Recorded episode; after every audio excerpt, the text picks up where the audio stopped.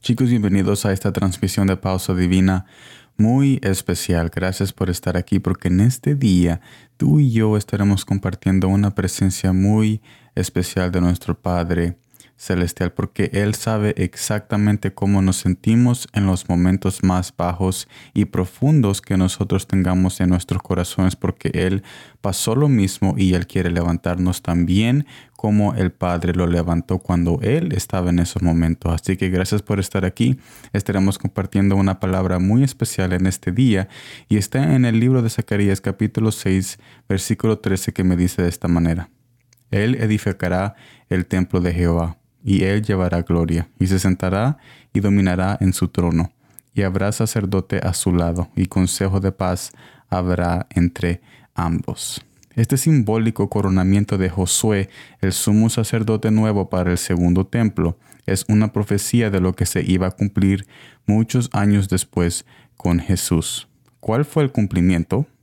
Josué representaba a Jesús en el sentido de que Jesús iba a ser rey y sumo sacerdote. Mire lo que dice Hebreos capítulo 6 versículo 20, donde Jesús entró por nosotros como precursor, hecho sumo sacerdote para siempre según el orden de Melquisedec.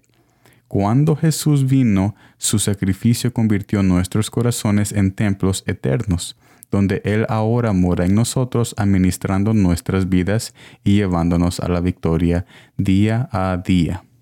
También Él es Rey y esto se cumple en lo siguiente. Mire lo que dice Apocalipsis capítulo 17 versículo 14.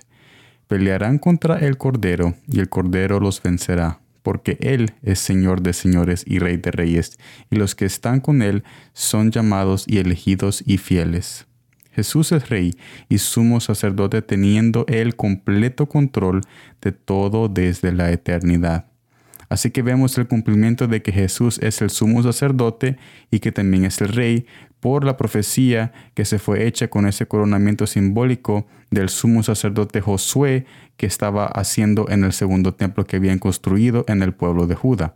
Pero, pero la pregunta surge, ¿por qué no estamos dejando que Él haga sus dos trabajos? Dejamos que sea rey, pero no sumo sacerdote en nuestros templos eternos. O sea, dejamos que Jesús sea rey en nuestras vidas, pero no dejamos que Jesús sea el sumo sacerdote de nuestros templos, que es nuestro corazón. ¿A qué me refiero con esto? Decimos hacer la voluntad de Dios, pero no estamos dejando que Él administre nuestras vidas. ¿Será esa la verdadera voluntad divina? Es necesario dejar que Él sea también el administrador como sumo sacerdote de nuestro corazón. Haciendo esto, vemos cómo Jesús administra nuestras emociones y pensamientos con la verdad del Padre. Él, con su administración, comienza a llevarnos por caminos de paz y justicia, porque ahora no somos nosotros que estamos en el templo, que es nuestro corazón, Ahora es Jesús que hace bajar la nube de su gloria día a día para con nosotros. Mire lo que dice el libro de Crónicas, el segundo libro de Crónicas, capítulo 5, versículo 14. Ah, y no podían los sacerdotes estar allí para ministrar por causa de la nube, porque la gloria de Jehová había llenado la casa de Dios. Esta nube sigue bajando y ahora cualquier depresión, angustia y engaño y inseguridad no podrán quedarse, pero es necesario que Jesús sea el sumo sacerdote y el administrador de nuestro templo en nuestro corazón para que esa nube de gloria baje. Yo tengo la tendencia personalmente de muchas veces tomar el puesto de sacerdote, pero saben algo, no soy muy bueno en eso. Pienso que solo por saber del Padre y sus mandamientos puedo tener el derecho de tomar el lugar de Jesús.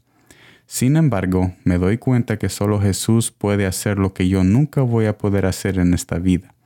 Hay algo muy diferente cuando dejamos que sus manos que fueron traspasadas por la cruz administren nuestro corazón. Es tiempo que lo dejemos trabajar como rey y sacerdote en nuestras vidas.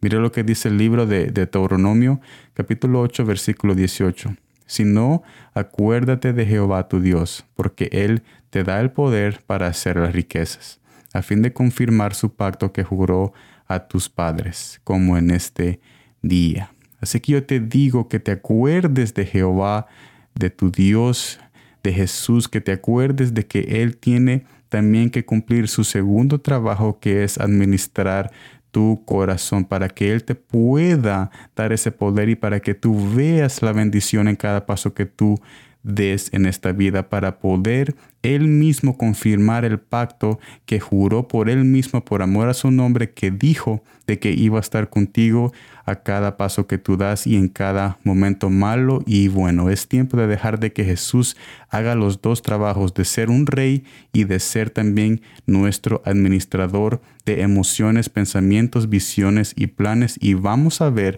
y estoy muy seguro de que tú y yo vamos a ver un cambio radical en nuestras vidas, porque cuando nosotros nos entregamos a Jesús, nunca salimos los mismos. Gracias por esta transmisión, estar aquí sintonizando esta transmisión de pausa divina. Espero de que todos sean bendecidos y sigan y sigan siendo bendecidos en este día muy maravilloso y muy especial. Espero de que Jesús guarde tu familia, tu hogar, tus finanzas y tu matrimonio y tu trabajo. Gracias por estar aquí, nos vemos en la próxima y como siempre, gracias por el tiempo.